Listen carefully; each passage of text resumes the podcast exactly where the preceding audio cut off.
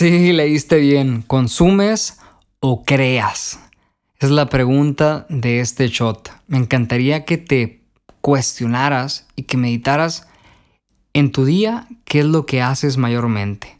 ¿Consumes comida, música, contenido, diferentes tipos de cosas, acciones o personas? ¿O creas diferente contenido, diferentes interacciones, diferentes relaciones, diferentes pensamientos y sentimientos? Tal vez te parezca extremadamente tonto esta pregunta, pero date cuenta que si eres de los primeros, de los que consume, está siendo alimentado por una pequeña gran mayoría. Es decir, los que están creando están en la punta de la pirámide, pirámide, perdón, y tú estás en la base donde la mayoría de las personas solamente está comiendo papitas, refrescos, cafés, drogas, alcohol y rock and roll. que no tiene nada mal el rock and roll ni lo demás, pero simplemente es por exponer el, el ejemplo. Y por el otro lado, el crear a mí realmente me viene desde el corazón muchísima alegría, porque el hecho de crear me inspira, me mantiene vivo, me mantiene fresco, me mantiene alerta, porque creo que todos somos creadores. Sin duda consumimos, yo por ejemplo consumo comida del supermercado o de la frutería o de cualquier otro lado, no puedo sembrar y ser un creador en todos los sentidos, y no es una justificación, simplemente es una exposición eh, horizontal de, de la realidad que estoy, el personaje está viviendo. Pero en lo que yo puedo trato de crear tanto arte, música, contenido, videos, fotos, experiencias, porque, no sé, mi corazón me demanda que haga eso que a mí me gustaría que hubiera vivido hace algunos años. Y me explico mejor. He leído más de, no sé, 500 libros por poner un número o más.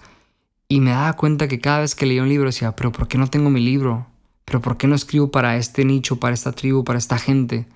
Y cada vez que leía me frustraba y venía como un sentimiento de, necesito crear, necesito poner este granito al mundo, ¿no? Que no hace falta nada porque el mundo es perfecto tal y como es ahora mismo y siempre lo será.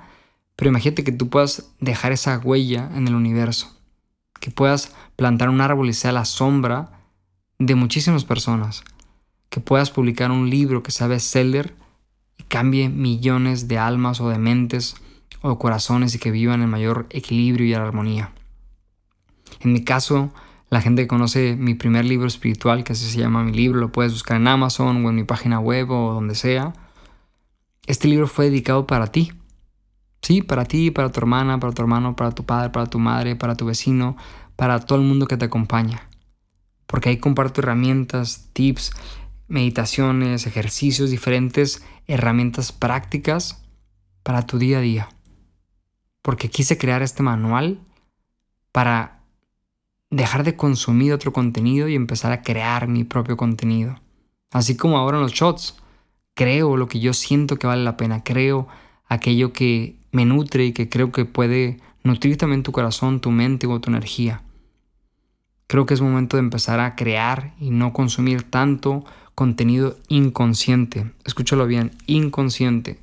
El contenido inconsciente es aquel contenido que solamente nos entretiene, nos envenena la mente, nos distrae de nuestro propósito. Y el contenido de creación es aquel contenido que te deja reflexionando, que te deja meditando, que te aporta algún granito de arena, alguna nueva ventana de oportunidad o de pensamiento. Tú eliges cada día qué ver, o qué crear, o qué consumir. Pero no hay que culpar al gobierno, ni a los políticos, ni a la pandemia, que yo estoy gordo, yo estoy feo, yo soy ignorante, yo soy tonto, yo soy pobre. Porque no, brother. Tú estás consumiendo lo que tú crees en este momento que es lo mejor para ti. Sin embargo, si te pones a observar desde una perspectiva más elevada probablemente no sea lo correcto.